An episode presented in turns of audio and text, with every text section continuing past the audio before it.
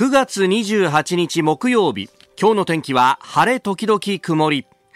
日本放送飯田浩二の OK 工事アップ。朝6時を過ぎました。おはようございます。日本放送アナウンサーの飯田浩二です。おはようございます。日本放送アナウンサーの新業一華です。日本放送飯田浩二の OK 工事アップ。この後8時まで生放送です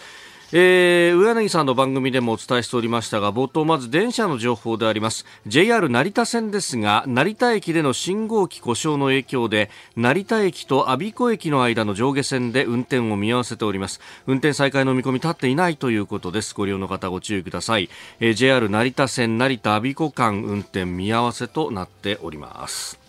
さあ今日のお天気晴れ時々曇りというふうにね、えー、冒頭で、えー、お伝えをしましたけれども、えー、今日本屋上の時計24度湿度92.9%まあ蒸し暑いねなんていう話なんですが気温はこの後ぐんぐん上がります。はい。東京都心は33度の予想でして33度が戻って、ね、季節外れの厳しい暑さですよね本当に。本当だよね。これ9月の末でさ、はい、30度超えって昔だったらちょっと考えられないようなね。ちなみに平年と比べて8.7度東京地方は高いそうです。そりゃそうだよね。だって外歩いててさ、まあ、あるいはあのー、野球のねえー、審判なんかやってても、はいはい、グラウンドに今もうトンボが飛んでるからさ。そうなんですよね。普通に飛んでんだけどさ、うん、このトンボは33度どうなっちゃうんだろうなと。本当、日差しもまだまだ強いしねと、まあ、ちょっと着るものでなんとかって言ってもなかなか難しいかもしれませんが、うん、朝はね、ね、比較的涼しいかな。涼しいかなみたいなね。日中暑いなっていうので。そう、うん、いやまあちょっとね、えー、ぼちぼちやっていきましょうというか、今日明日、えー、週末に向けてはちょっとねあの日差しが強くなるのかなという感じですか？はいそうですね。週末もまあ30度ぐらいの予想になっていて、うん、まあ月曜日から30度最高気温切ってくるような今のところ予報にはなっていますね。なるほど、うん、10月もまだまだ暑いのね。本当ですよね。えー、衣替え。本当衣替えいつするんだというね。難しい。ええー、あのー、私昨日ようやく髪を切りましてね。さっぱりしましたね。さっぱりしましたよ。これね、あのいつも行ってる床屋さんが、はい、まあ近所にあって、うん、で、あのあんまり間が空くといい加減にしなさいよみたいなことがね、えー、いろんなね 連絡手段で来るんですよ。はい、で昔はこれが、あの同じ床屋さんに行っている先輩のアナウンサーとかからですね指名手配を受けるっていうそうなんですか。でこの指名手配にもグレードがあってねグレードというかなんていうかね、えあの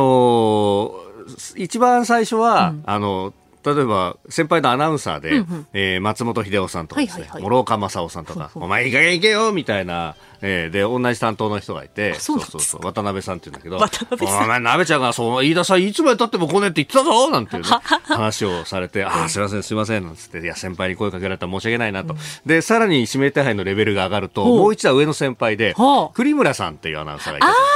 栗村悟さんに、おいだ、お前、行くよ行けよって言われると、あ、やっぱりな、栗さんにまで声がかかったぞ、ということになって、で、さらにね、さらに上には上がいて、うん、あの、昔、こう、スタジオとかを管理する、あるいはあの CD のね管理をする部署のあの古手の本当にね昔からいらっしゃる方で N さんって方がいらっしゃるんだけどね、はいはい、えー、えーあの、普段、まあ、あまりにも大先輩なんで、もうペーペーの私みたいなアナウンサーとそんなにこう話す機会ってなかったんだけど、突然声をかけるって、ひだくんって言って、あ、何ですか？って言って、お疲れ様です！って言ったら、髪を切りに来たまえって。えーついに、ついに、さんからも、ついに言われた。指名手配を受けたかと。その時は、どれぐらい切らなかったんですか、はい、わかんない。どのぐらいだったんだろう。多分ね、2、3か月切らなかったんで。2、3か月はなかなかですね。デロンデロンになったんで。さすがにそうなるとね。え、で、いや、でもね、やっぱりこう、機器の進歩というか世の中の進歩ってあるなとあれそれ20年ぐらい前の話でやっぱアナログだったんですけど、あの今はあの某 SNS でですね直接その渡辺さんとつながっていて、そうなんですか。皆さんいい加減来なさいよってあ来ましたか直接。来て さすがにまずいなって言って。などれぐらいぶりでした今回は？今回調べてみたら3か月ぶりええー、だからですね20年前から何も変わってないじゃないかというですねえ人間ってものは進歩しねえなというのがよくわかりました3か月前ってでも夏前とかもそういう話ですよね、だって。そうなんだよ、そうなんだよ。ね よく乗り越えましたね、この暑さを。まあね、なんというかですね、やっぱ吹き抜ける風がふーっとくると、いろんなものがないとですね感じるんだよ直接頭皮で。そうするとああなんだ今日は涼しいじゃないかみたいなことになって。でもねやっぱあのそうは言っても、は。あきあの残ってる髪の毛の方は結構伸びますんで、うんうんうん、えー、やっぱあの切るといいもんだな。そうですよやっぱり、うん、さっぱりして。やっぱね、うん、あの20年間でデバイスはいろいろ進歩しますけど、はい、人間ってのはそうそう進歩しないんだなとね繰り返しますねね歴史は繰り返しというもんでございますあなたの声を届けますリスナーズオピニオン。この傾向ジアップはリスナーのあなたコメンテーター。私田新業アナウンサー番組スタッフみんなで作り上げるニュース番組です、えー、ぜひメールやツイッター改め X でご意見をお寄せいただければと思います、えー、切る髪があったんだというですね書き込みがたくさんいただいているわけですけれども。いやいや何を言ってるんですか。残ったところはね結構栄養が集中するんで伸びたりなんかするんですよ。でそうしたらさらにですねそれじゃなたおしむちゃになってたじゃないですか という書き込みがあって、まあ、そこはですね、否めない部分はあるかもしれないですね。えー、風の強い日は大変です。うん、うん、その哀れみの深い目でこっちを見るんじゃない。うん、本当にね、えー、反省しております。さて、今朝のコメンテーターは作家で自由民主党参議院議員の青山茂春さん。この後6時半過ぎからご登場です。えー、取り上げるニュースまずは中国が台湾海峡周辺で軍事演習を行っていたということについてえー、国務省の台湾関係の弁公室がですね、えー、台湾独立勢力を断固として叩く目的だというふうに言ったというニュースが入ってきております。えー、それから秋の臨時国会について召集いつだという話そして、えー、岸田総理は新しい資本主義会議というのをね、えー、昨日開いておりまして、えー、持続的な賃上げだとか国内の投資促進を指示したということであります。でおはようニュースネットワークのゾーン7時10分過ぎアメリカ予算をめぐる議会の協議難航で政府閉鎖懸念というニュース、えー、さらにはウクライナ情勢について、えー、キーワード今日ね各紙一面で載せております水俣病の認定訴訟について大阪地裁の判決が出ました、えー、さらにスクープアップのゾーンではアフリカと日本の関係について、えー、青山さん、この夏アフリカ出張にも行かれたということでその辺のね、ザンビアだとか南アフリカだとか、えー、実際にご覧になってきたことも聞いていきたいと思っております。メールそしてツイッター改め X こちらです。メールアドレスは、コージーアットマーク 1242.com。アルファベットすべて小文字で COZY でコージーです。コージーアットマーク 1242.com。X は、ハッシュタグコージー1242、ハッシュタグコージー1242です。今週は番組オリジナルマフラータオルを毎日3人の方にプレゼントします。番組ホームページのプレゼント応募フォームから住所やお名前、電話番号を登録してご応募ください。ここが気になるのコーナーです。スタジオ長官各紙が入ってまいりました。えー、今朝の一面トップですけれども、昨日の大阪地裁の判決を取り上げているところが多いですね。えー、三社一面です。えー、朝日新聞、えー、全原告水俣病と認める国などに賠償命令、救済法対象外の128人、大阪地裁判決。えー、読売新聞、水俣病原告全に128人認定、地域年齢救済法より拡大大、えー、国などに賠償命令大阪地裁判決。えー、毎日新聞救済法対象外水俣病認定国などに賠償命令大阪地裁全原告が水銀摂取と、えー、いう三紙一面であります。これまあ後ほど取り上げますがあ水俣病被害者救済特別措置法特措法に基づく救済を受けられなかった、えー、近畿地方の住民ら128人が国と熊本県や現役企業の窒素に1人当たり450万円の賠償金を、えー、損害賠償を求めた訴訟の判決が昨日大阪地裁であったということであります。まあ、国の認定基準から漏れたという人であったりとか、あるいは、えー、その当時に申請をしなかったという人たちに対してということで、えー、あります。まあ、後ほどこれについて取り上げてまいります。それから産経一面は、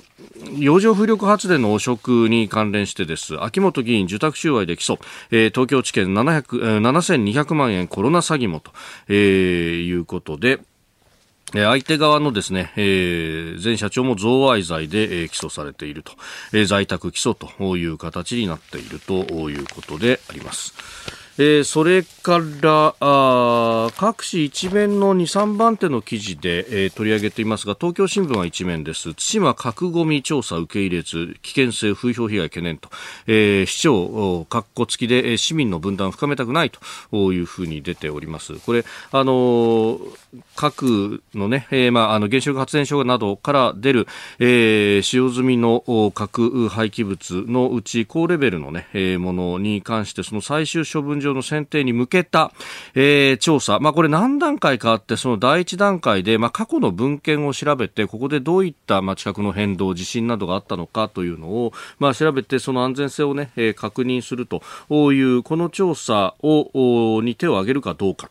というところで、もう千島は、市議会は、うん、手を挙げるべきなんじゃないかというのは、あの、これ文献のね、調査を受け入れると、えー、最大で20億円の、まあ、助成金が出るということがあって、まあ、うん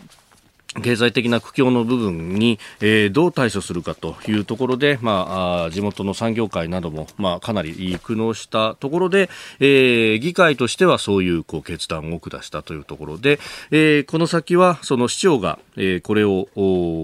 受け入れるかどうかということが焦点になっていたんですけれども、えー、受け入れないことを昨日表明をしたということです。まあ、あの、島の中の、えー、議論が、まあ、二分されてしまっていて、まあ、分断が厳しいということ、まあ、それから、えー、現状としては、産業として、えー、水産、物うんというものが大きなウエイトを占める中で、まあ、そこへの風評被害というものを懸念をしたということでありました、まあ、来年には市長選が控えているということもあるようでありまして、まあ、その辺も含めてですね、えー、総合的に判断されたということだろうと思います。まあうん風評に関してっていうのは、まあ、これ、あの、文献の調査をしたからといって、えー、何かそこで環境の、ね、影響が出るわけではないんですけれども、まあ、これもその福島第一原発の処理水の海洋放出の時と一緒でですね、あの、そのこのことそのもので何かが起こるというよりはそれをこうセンセーショナルに報道する方の影響が社会に広がってしまうということをこれだけ恐れると、まあ、それが意思決定にもそれだけ影響があされてくるということなんですけれども。まあ、いい加減ですね、こういう、う科学的に根拠のあるところで、まあ、騒ぐんだったら騒いだ方がいいんじゃないかということは常に思うところでありますし、まあ、それによっていろんな意思決定が、ああるいは調査そのものまでスタックしてしまうというのは、あまりに、こう、反応というかですね、えー、エキセントリックに過ぎるのではないかと、えー、ここが気になるでした。この時間からコメンテーターの方々ご登場です。えー、今朝は作家で自由民主党参議院議員の青山茂春さんです。おはようございます。おはようございます。よろしくお願いいたします。よろしくお願いします。さあ、あまずは中国との関係、台湾海峡周辺で軍事演習というニュースであります。国務院の台湾事務弁公室が昨日、えー、演習を行っていたと発表したんですが、報道官が会見の中で、えー、台湾独立、えー、分裂勢力の横暴と謀略を断固として叩く目的だというふうに述べたということであります。まあ、こういうのが行われてるぞみたいなのはあ今月の半ばぐらいからあ報道はありましたけれども。はい。まあ、いくつかの意味で異常なあ中国の習近平政権の姿勢ですね。はいえー、まあ、一つには、えー、この報道官がわざわざ、はい、台湾独立分裂勢力の横暴と謀略を断固として叩くって、まあ、はい、いつもの言いぶりっちゃ言いぶりだけども、えー、しかしそれにしても異様にこう肩に力が入ってるわけですね。はい、で理由はおそらく2つあって、うん、1つはあ来年来年というのはあの世界の首脳の自らの選挙が相次ぐ、僕は惑星直列の年って言ってるんですけど、はい、まあ、日本も自由民主党の総裁選挙が来年9月に予定通りであれば行われると、アメリカは11月大統領選挙ですが、はい、その来年の1月に、いわば惑星直列の冒頭に台湾の総統選挙があるんですよね。はい、で、えー、今までの蔡英文総統が、きちんとルールを守ってですね、もう出馬しないので、はい、えー、親中派の国民党としては、今の民進党から政権を奪うチャンスだと見てるわけですが、はい、まあ、全体の情勢としては、蔡英文さんほど、この次の民進党の候補の、はい。人気がないんですけれども、ええ、それでもやや有利じゃないかというのが、まあ、中国国内でも見られてるようですよね。だからそれに対して、えーまあ、まだ半年ちょいあるわけですけど、うん、あれは独立派であって、民進党は独立派であって、はい、それがまた相当になるようなことがあれば、うんうん、中国は武力侵攻も辞さないよという姿勢を見せて、はい、簡単に言うと台湾の国民を脅して、えー、今の選挙情勢をひっくり返して国民党の総統誕生に結びつけようと。いうのがまあ、いわば一つ目っていうか普通の狙いなんですよね。うん、普通の狙い。はい。でも実際はもう一個隠れたものがあると、私は考えていて、はい、この頃、まあ、中国で外務大臣がまず行方不明になって、はい、秦剛という人です、ね、で、それがどうもアメリカのスパイ扱いされてるらしいと。はい。女性スキャンダルっていうのが表に出てるけども、うんうんうん、本当はそのスパイ疑惑じゃないかということが一点と、はい、それからそれだけでも驚きだったんですけども、次に国防大臣が突然いなくなったと。はい、李承福という人。はい。国防大臣兼、まあ、文民の国防大臣じゃなくて軍人なわけですけど、はい。その、いずれも外務大臣も国防大臣も両方習近平国家主席が気に入って任命した人だったので、これは一体何だってことになってるんですが、はい、その、どうも、国防大臣の行方不明っていうか、解任劇は、背景にあるのが、中国軍が台湾有事やりたくないと。もう平たく言うと、よよく考えるっていうか、そのちょっと考えていただくともう分かるんですけど、中国軍っていうのは図体はとても大きいけど、実は実戦経験がないんですよね。で、陸軍はわずかにはるか昔の中越戦争がありますが、はい、ベトナムとの間の。はい。でもこれ負けたんですよね。で負けたからといって実戦経験が、あおかしいってわけじゃなくて、はい、むしろ貴重な経験なわけですけれども、ええ、空海軍はゼロなんですよね。全く戦ったことがない。はいえー、そこで、えー、逆に、まあ、実戦経験豊富というか、まあ、戦争ばっかりしてる、してきたアメリカ軍の空海軍。はい、で、台湾は当然台湾海峡があって、日本人の私たちが思ってるより実際広いですから、行けばすぐ分かりますけど、すぐっていうか、はい、見えないけれども、まあ、船で行き来したり、飛行機で上飛んだり、僕もしてますけれど、そうするとよく分かるんですけど、まあ、広いんですよね。そうすると、空海軍の勝負になるから、はい、中国軍としては実戦経験がない中で、米軍とやりたくないと。で、そのための動きがこう、ちらほら見えるようになって、例えば8月の半ばにですね、はい、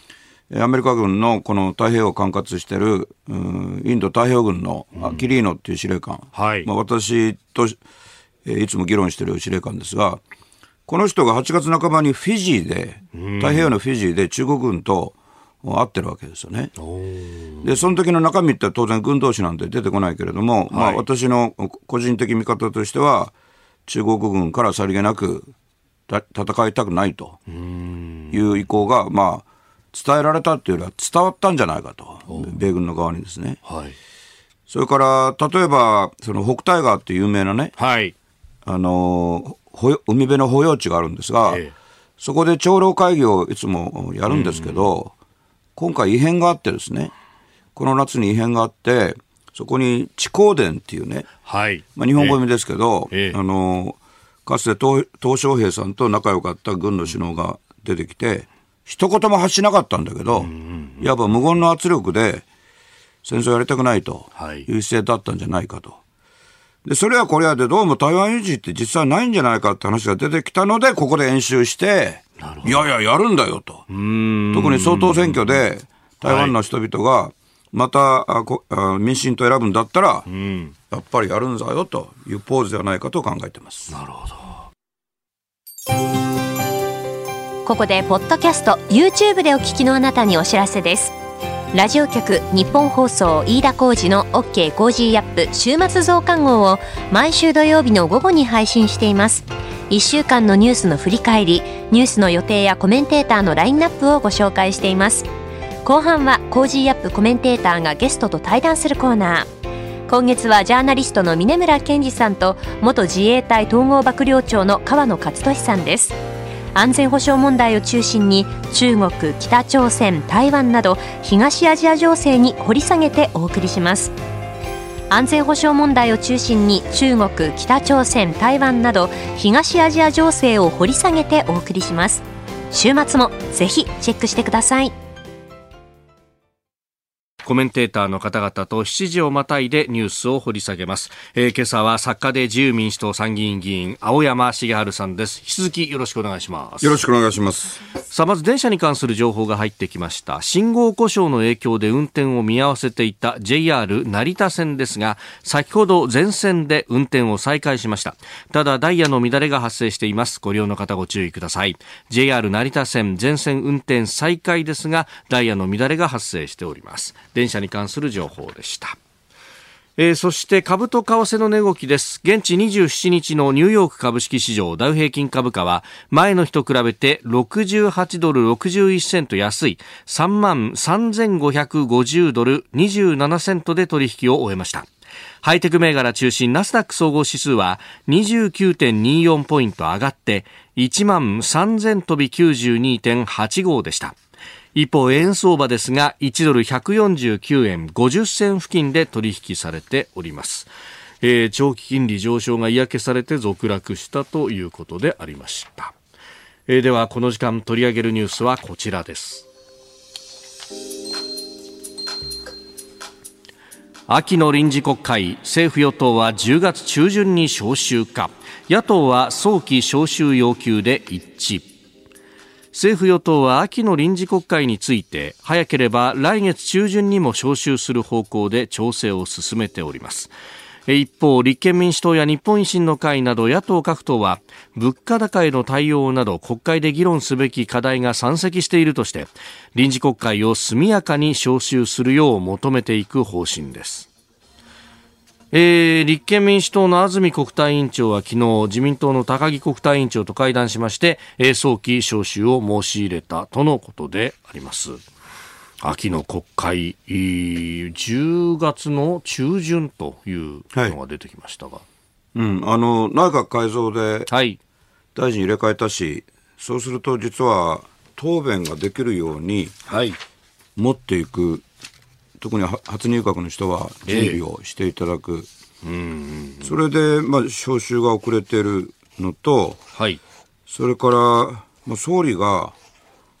あたかも減税なさるようなあのことをおっしゃったんですよね。はい、ええー、経済対策のね、はい、パッケージ発表の時に。で、例えば、昨日自由民主党で、はい、えー、積極財政。うん、まあ、あの、きちんと規律がある上での積極財政推進するっていう議員連盟。はい。つまり財政緊縮と反対の考えですね、が開かれまして、はい、私もそこに参加してちょっと厳しいことを申し上げたのはその政府が作ろうとしている経済対策に対して党から提案すると、はい、この議連から提案するというのが目的なんですけれども、うん、総理のおっしゃったその税収が増えた政府に入ってくる税金の金額が多くなった、ね、それを国民に還元するとおっしゃった。はい。で、聞く国民の方は当然これはつまり減税だろうと。うん、減税であるべしだと。でその減税っていうのは例えば、国民を直接助けてくれる消費減税、消費税率の引き下げも含まれるだろうと思うのが当たり前だし、まあそう思ってる方多いわけですよね。うん、ところがあ、今のところの政府の様子だと、そうではなくて、はい、給料を上げた企業にはその税額控除っていうんですけれども、要は、はい、給料上げるのに使った分は、まあ、控除してあげましょうというような話で、はい、そこに大きな食い違いがあって、で、しかも、秋の臨時国会って実は召集した後に解散するんじゃないかっていうのが、はい、まあ、総理の真意としては、かなりバラバラに出てるので、そんな状態で、選挙やるんですかというふうに衆議院議員の方々にも申し上げました。まあ、そうすると議連はちゃんとその場で考えて、はい、提案提言案を一旦全部引っ込めて、回収しまして、はい、もう一度考え直すということになりました。だからこれが焦点です。それで僕が申し上げたのは、はい、まるで今の岸田政権やあるいは自由民主党の雰囲気が、消費減税がタブーみたいになってるけど、違いますよと。それは岸田政権になってからのことであって、安倍政権は、まあ、結局10%まで上げてしまったわけですけれども、まあ、あ僕と、えー、不詳私が安倍さんにも、安倍さんに電話で引き下げるべきだとお話しまして、安倍さんは、8%に下げることについては具体的に考えようということまでなった上で、実は突然の総理辞任になってしまったんですよね、別な理由で。はい、でそれを考えると、例えば、イギリスでは、付加価値税って言いますけれど、はい、その税率を柔軟に下げたりしてるわけです。当たり前なんですよね。それがこの消費税とか付加価値税、まあ、実質似たようなものですが、この特徴なんで、はい、それをタブーかのように扱って、しかも総理は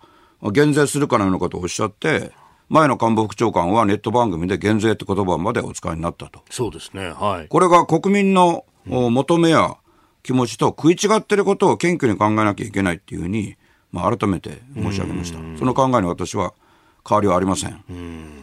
えー、ラジオネームもーもーもーさん、えー、消費減税で返すか経済対策含めて国民全員に10万円の振り込みで直接返してほしいと思います、えー、マイナンバーに紐付けられた口座に即振り込み間違って登録されている人のチェックにもなると思うんですけれども。でも鈴木財務大臣は財政規律を堅持すると発言していてこの政権本当に経済対策やる気あるのかなと思いました。といただいております、昨日のね、議連でも他の議員から私の申したことに賛同される方が多くて、消費税を下げたら、はい、逆に税収が増えていくんで、つまり需要関係して企業が、えー、今少し好調って企業も出てきてるんですけど、それが増えると。はい、だ結局税収増になるから、財政規律を曲げることにならないという意見もありました。その通りだと思います。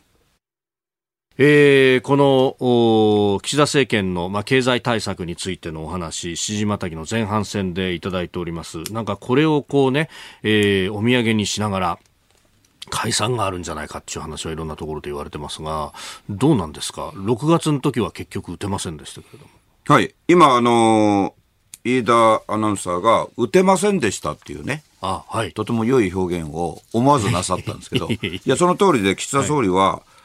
6月の16日を中心に解散したかったのは事実だと。私は自由民主党の内部でそう考えてます。でまあ、反対が強くて、あと、まあ、実は定点観測、つまりあのずっと何十年も同じやり方で世論調査、基本的にやってきてて、はい、信頼性が高いんですよね。その結果、非常に悪かったこともあって、えー、岸田政権の批判が強くて悪かったこともあって見送ったんですけど、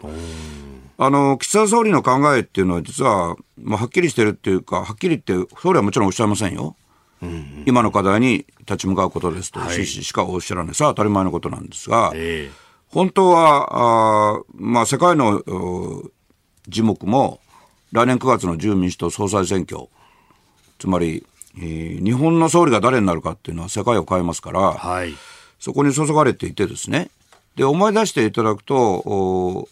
岸田総理はおととしの10月4日に総理になられて、はい、同じ月の10月31日に総選挙勝ったんですよね。えーえー、でそれはかつて、えー、岸田総理が横でご覧になってた、うん、例えば麻生総理であったりえー、菅総理であったりね、はい、麻生さんは解散が遅れて結局負けちゃった、菅総理は解散できないまま辞任に至った、だから早くやりたいと、でその通り早くやったら勝ったと、はい、で、一回勝ったんですよね。で、もう一回勝てばですね、来年9月の総裁選挙が無投票再選になるかもしれないと。はい、安倍さんも一度ありましたからね。ええ、それを理想とされてるんで、ん今解散しないと、じゃあ、年が明けて、もう総裁選の年になってしまってからバラバラに解散したりするのかって、うんぬん考えると、今しかないっていうのが総理の本心であろうと思います。でも、そのために、はい、例えば、あの、減税をやるかのような発言をなさって、うん、結局国民の直接、国民を直接助けることにはならないことになってしまうと、うん、実は社会保険料も上がってみんな困ってるわけだから、はい、うん、大負けしますよね。でそれがやっぱ党内に懸念としては表に出てこなくてもみんなの本心として特に衆議院の側にはありますから、昨日の議連のような議論になるわけですよね。はい、これ、解散を、まあね、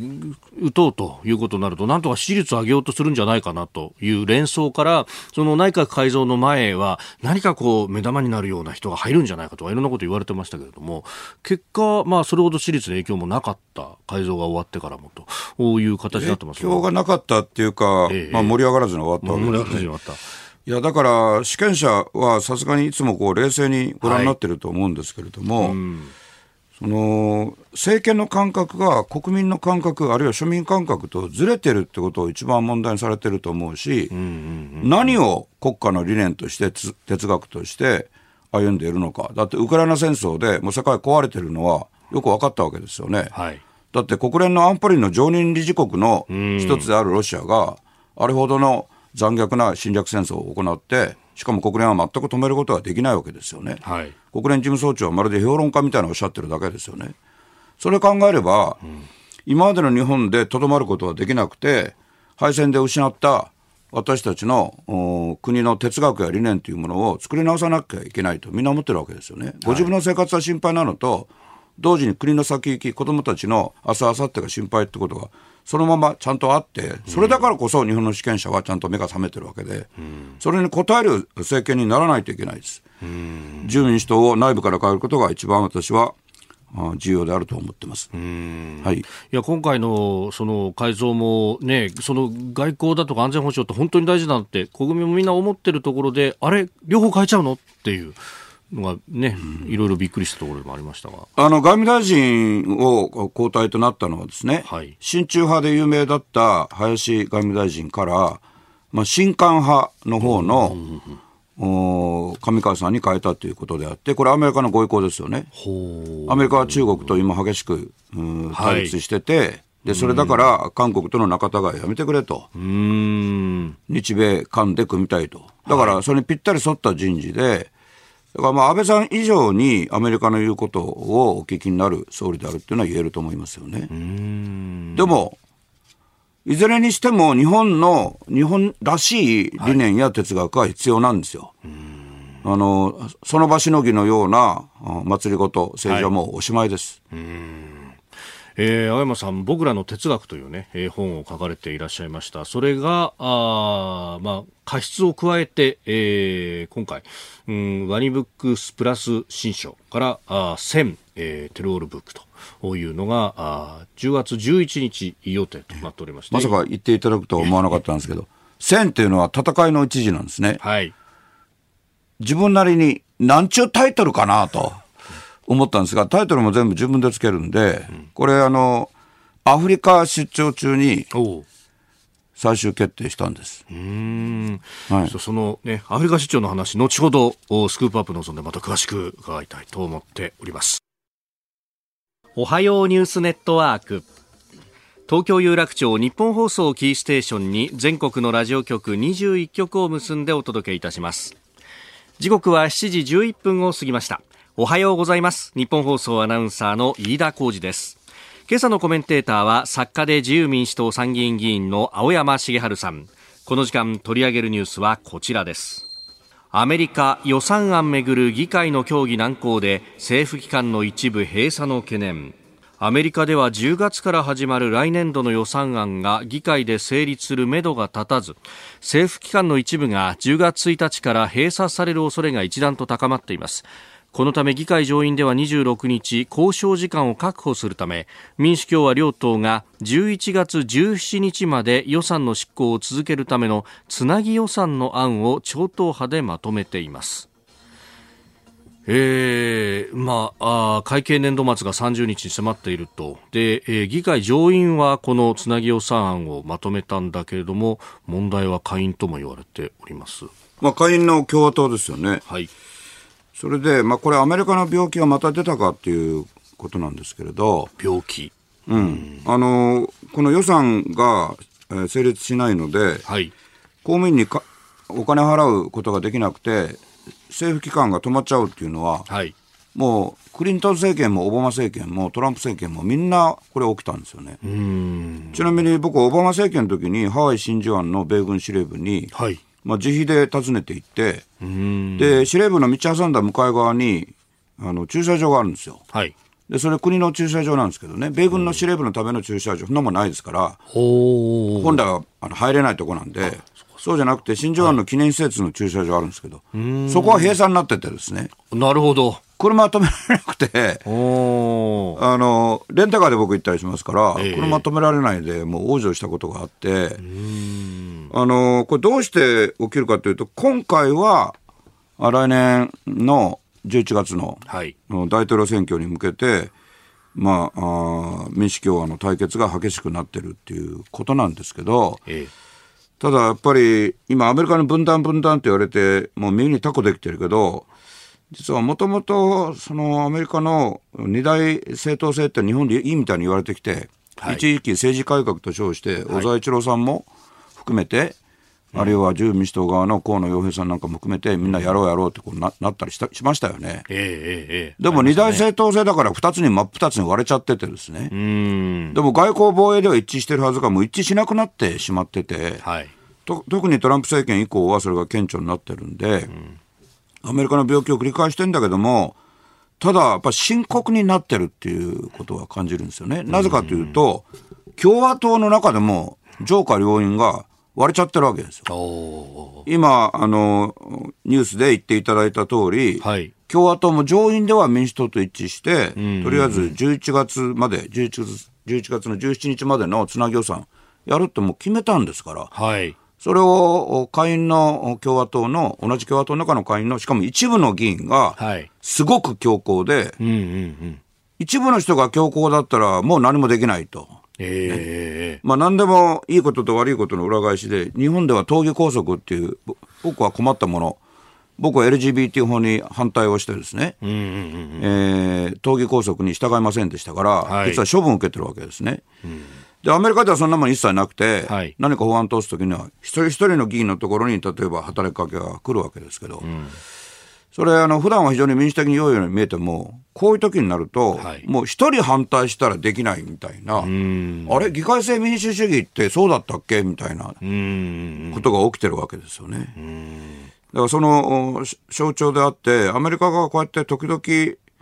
この国家の機能停止を繰り返すということも、はい。日本は同盟国だから余計に冷静に考えなきゃいけなくて、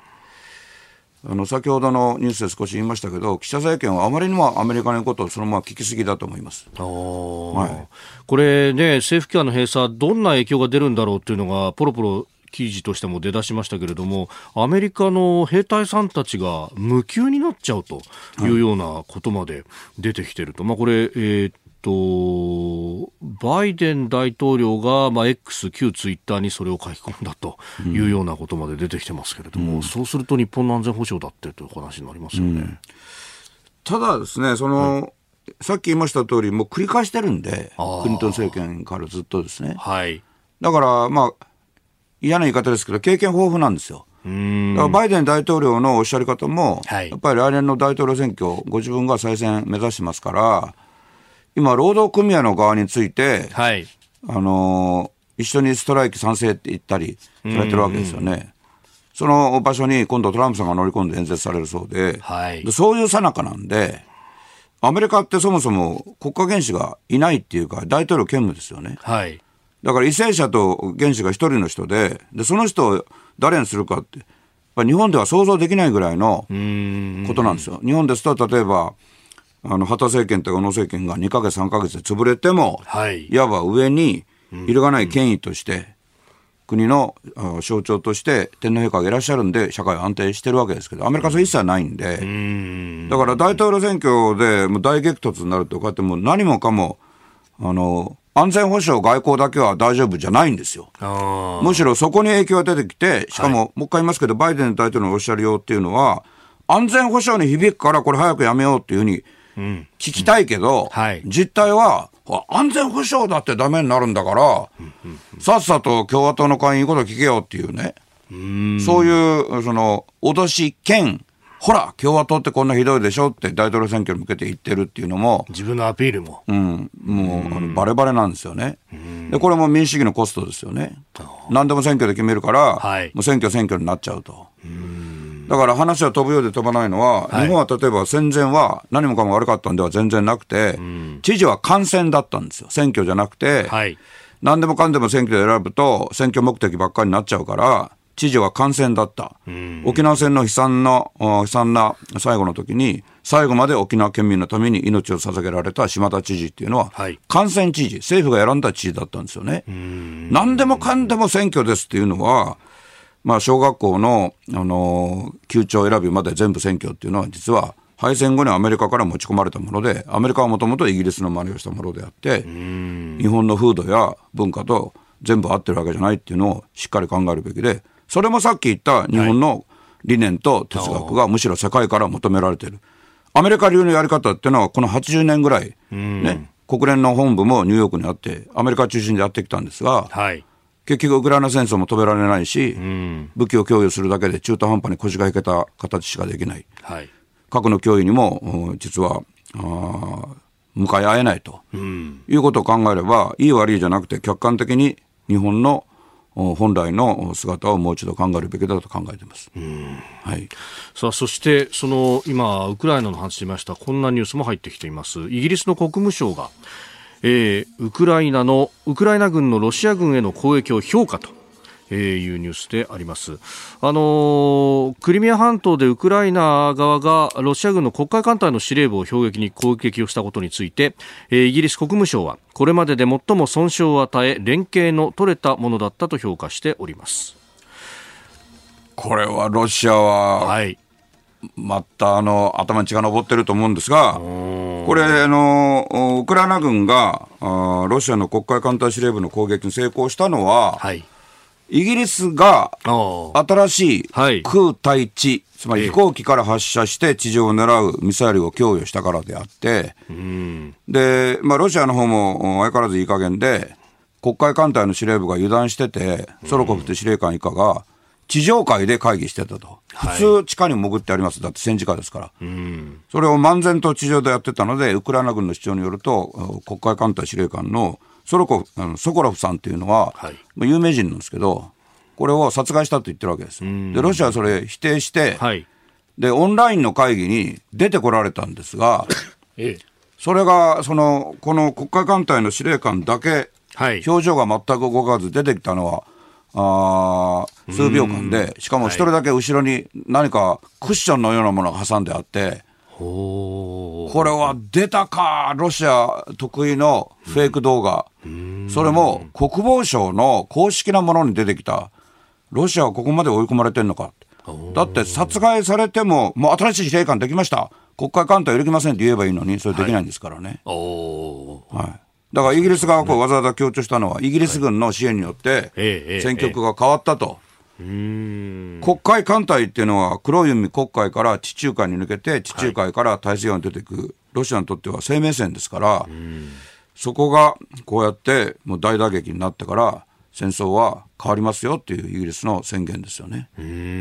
はい、地上戦もあのかなり防衛線を抜いてきていて、もうちょっとするとアゾフ海に抜けるんじゃないかということは出てきてますけど、そうです。だいぶ変わりますか？いや、だから黒海艦隊っていうのはですね、そこからロシアの地上軍に補給してたので、はい、それがうまくいかなくなると、その今言ってくれた地上戦の変化も合わせて、はい、大きく戦局が変わる恐れがあって、そうすると、もう使わないだろうって言われてた核兵器の使用ももう一度心配しないといけないですね。やっぱりそういう局面に直面するわけですいや、もう独裁者って何をするかわからないっていうのは、ウクライナ戦争でよく分かったわけですよね。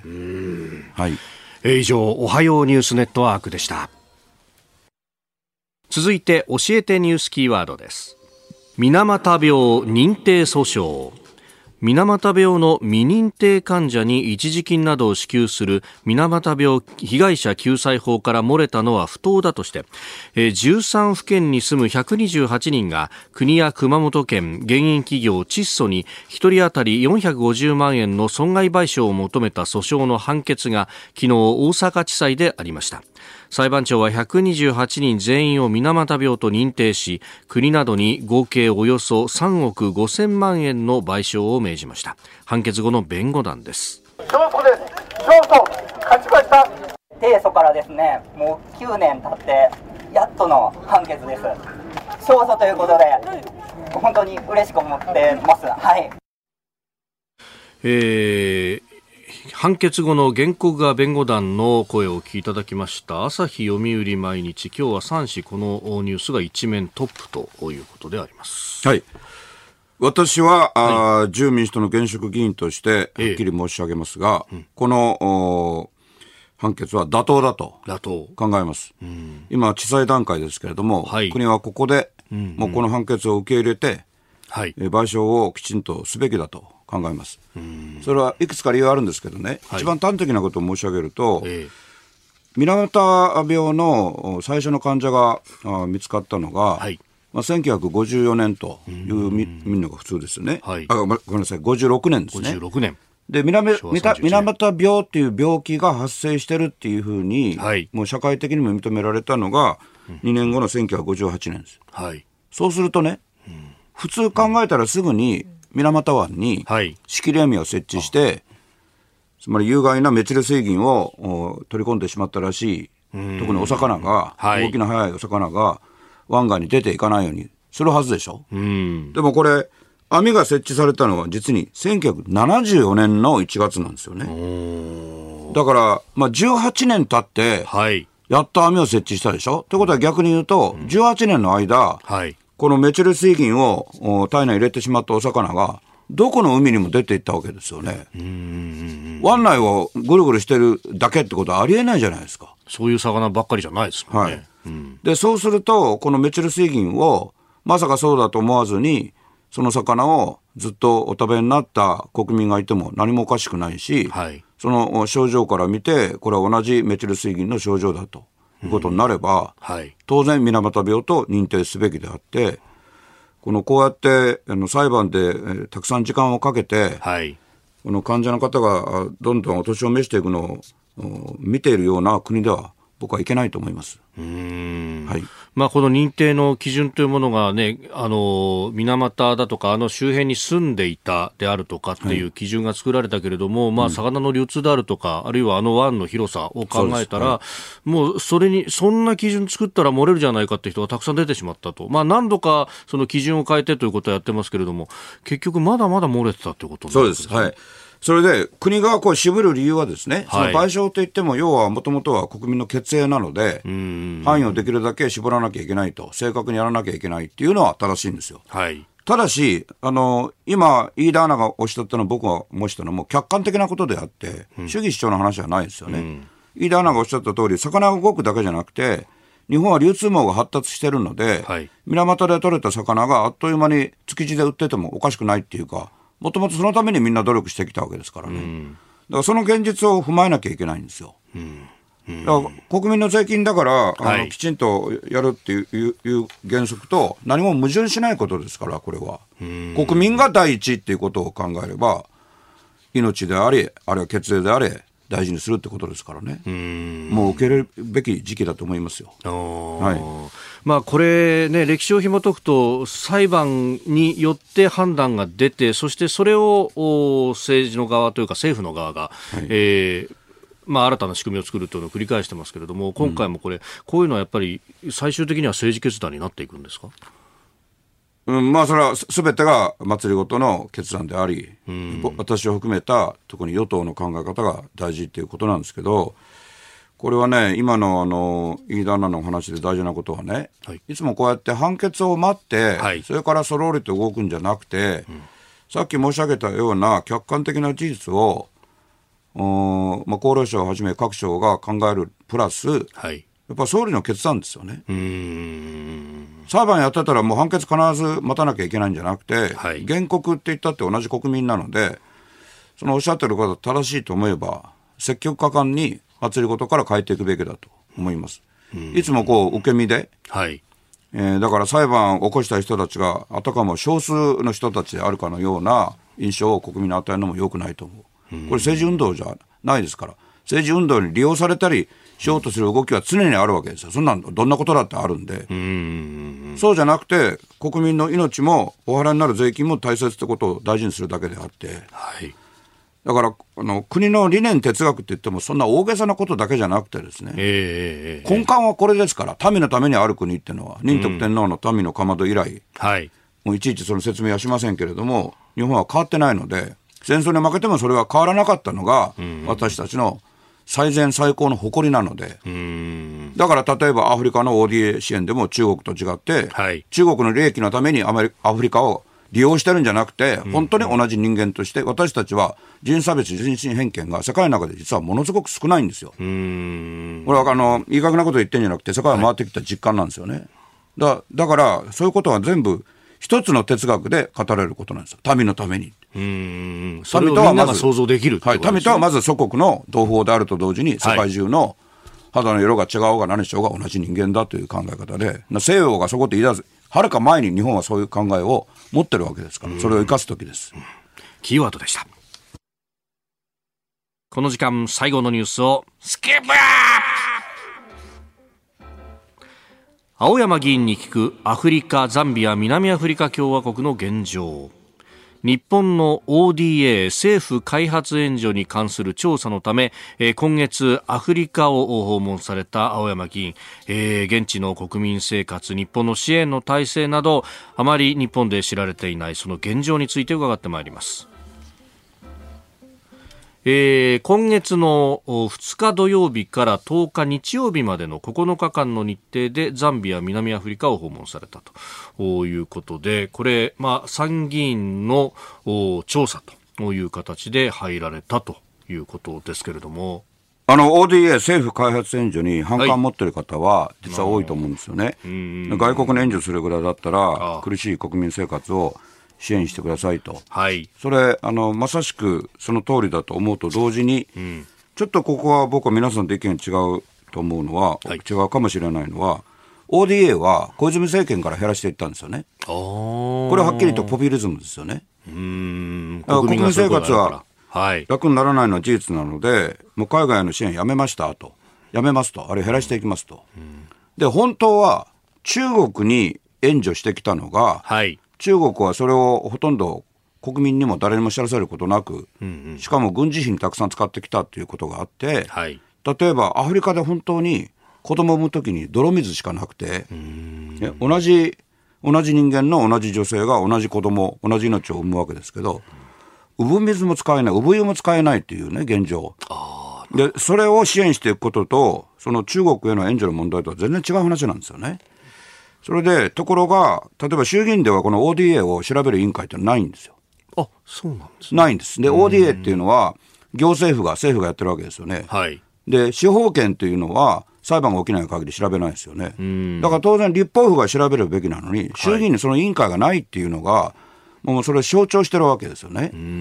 で、参議院にはそれがあって、はい。で、えーこれ途上国に、市は当然全部途上国なので、途上国の現地に行って調べないといけないですよね。で、これがこの、僕は武漢熱と呼んでますが、感染症のために4年間行けなかったんで、ようやくそれ再開することになった。うん。で、一番はるか彼方が、この、お南アフリカをはじめとする、サブサハラっていうんですけど、サブっていうのはこれは、服、服って意味じゃなくてええ、下って意味なんですけど、サハラ砂漠より以南の、南。南。要するにディープなアフリカ、その中でも一番深い南部の、南アフリカ、それからその上のザンビア。ザンビアっていうのは、元はローデシアですよね。いずれもお英国の植民地なんで、英語が通じるっていう利点があるわけですけど、これに行く議員がいないんですよ。で今回復活となって他の地域はいっぱい手挙がるのにはい。結局この特別委員会 ODA の特別委員会では私以外に手を挙げる人がいなくて、南に、あ、このアフリカには。当面は言いませんけど、ある野党は、はいちゃんと割り当てられたのに真っ先にアフリカなんてとんでもないっていかなかったんですよね。でもアフリカに行くには例えば僕も現実にあのかなり痛い予防注射、黄熱病とかマラリアへの予防注射5回やんないといけないんですよね。5回。5回やってそれから9日間って言いますけど、はい。要は行くだけで飛行機に丸2日乗ってなきゃいけないんですよね。丸2日？はい。まあ乗る継ぎを含めてですけど、ええだからええ往復4日ですよね。4日。で、中身5日ですよね。はい。そうなりますね。それでザンビアと南アフリカってはい。言っても、アフリカ大陸がむちゃくちゃでかいので、移動だけでまた国内線の、はい。まあちょっと日本では常識では考えられないような機体も使って、飛行機で移動するっていう、それで厳しい厳しい日程で行くから、はい。結局、その自由民主党でも僕しか手を挙げなくて。キャンセルになるところだったんですよ。一人だけだと、行かないんですよ行けさずにいけない。はいうん。それで、まあ、水面下でいろいろ努力をしたりして、はい。委員会の外で違う委員会から手を挙げてくれた議員がいて、ええ、ええ。で、その人と二人で、はいあと参議院のスタッフとお行きまして、あの、やっぱりまず、あの、知っていただきたいのは、さっき飯田アナが、こうあんまり国民知られてないとおっしゃったんですけど、例えばさっきのその、スラム街で、えー育ってきた女性が、人間として結婚なさって、この新庄さんのように結婚なさって、ね、みんなと同じように結婚なさって、子供を産むときに、もうとてもまともに産めないと。病院行っても、実は例えば南アフリカですとアパルトヘイトっていう政策はもう終わったけれども、はい。実際は貧富の差が激しくて、病院に行って、なんとか受け入れてくれる病院があっても、例えば胎児がどうなってるかを見る機会もないと。で、日本はそこにどうしてるかというと、草の根無償援助っていうね、ちょっと難しい言葉あるんですけど、草の根ってもう死語になってるけど、本当は社会全体を支える庶民のことを草の根って言うんですよ。はい。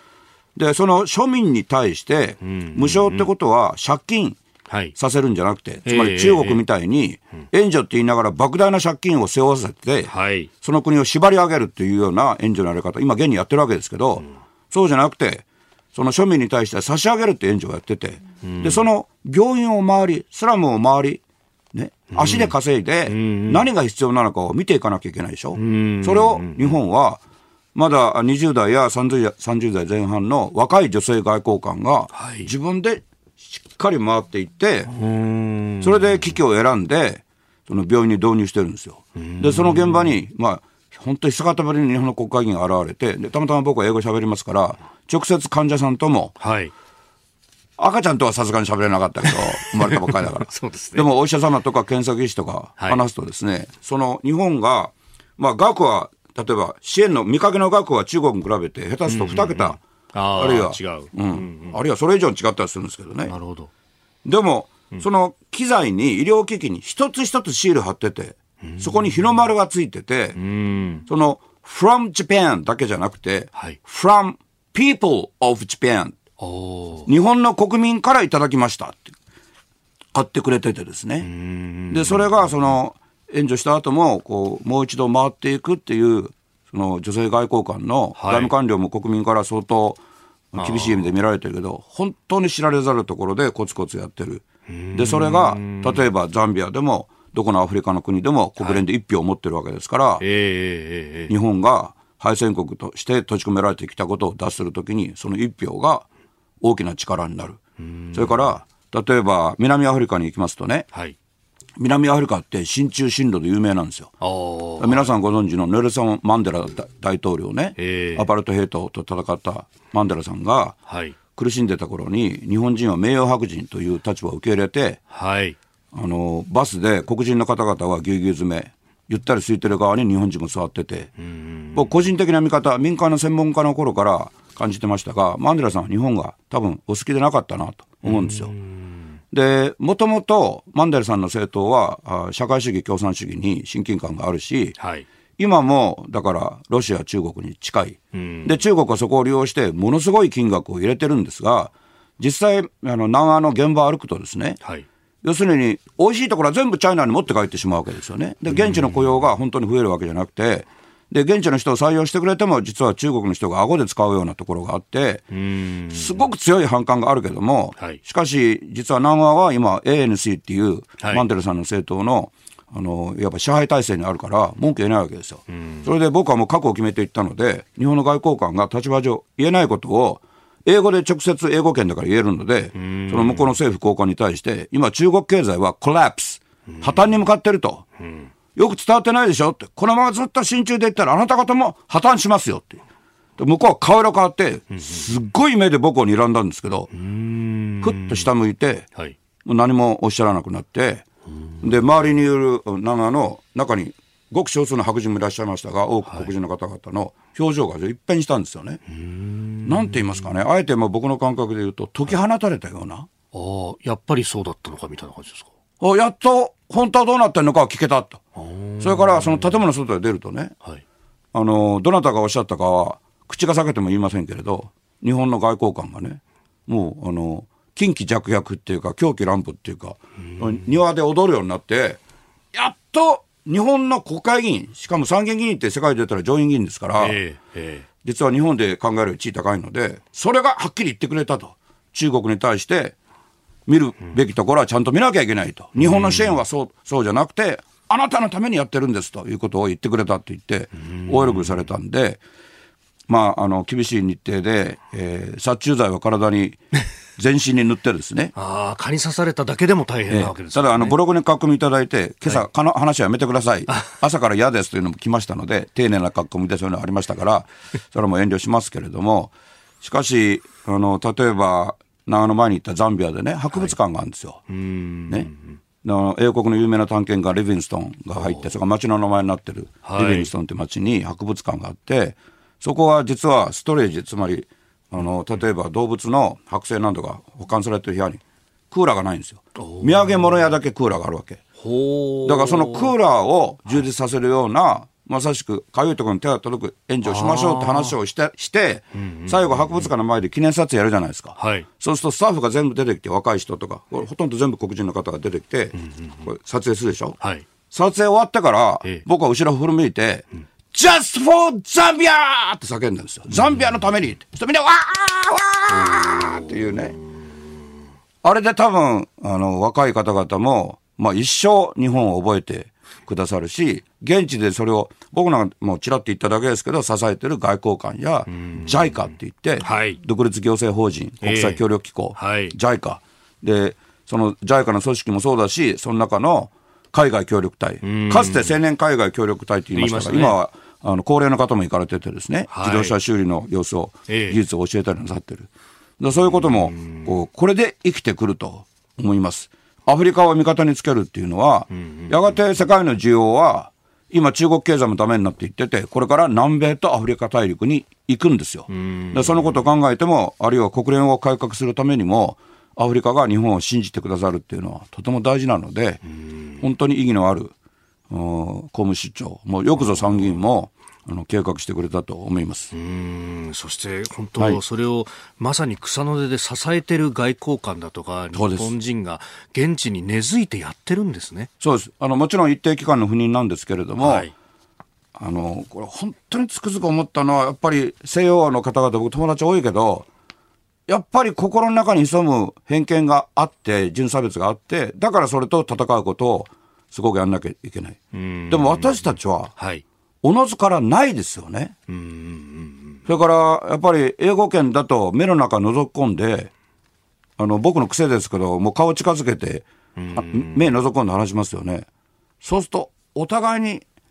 同じ人間だよねってのがこうすごく伝わるところがあって、やっぱり若い女性外交官も、海外協力隊の若者も、それから高齢の方もそれを、いわば無意識にも生かしてらっしゃると思いますよ。はい。えー、南アフリカ、ザンビア、この ODA に関する出張について今日のスクープアップでした。はい、だから ODA 増やすことを考えてください。うん。あなたと一緒に作る朝のニュース番組飯田浩司の OK コージーアップ。ニッポン放送の放送エリア外でお聞きのあなたそして海外でお聞きのあなた。今朝もポッドキャスト YouTube でご愛聴いただきましてありがとうございました。飯田浩司の OK コージーアップ東京有楽町ニッポン放送で月曜日から金曜日朝6時から8時まで生放送でお送りしています。番組ホームページでは登場いただくコメンテーターのラインナップや放送内容の原稿化された記事など情報盛りだくさんです。また公式ツイッターでは平日は毎日最新情報を配信中。ぜひチェックしてみてください。そしてもう一つ飯田浩二アナウンサーが「夕刊富士」で毎週火曜日に連載中。飯田浩二の「そこまで言うか」こちらもぜひご覧になってください。忙しい朝そして移動中。ニュースを少し深く知りたい時。ぜひ AM、FM、ラジコはもちろん日本放送のポッドキャスト YouTube でお楽しみください。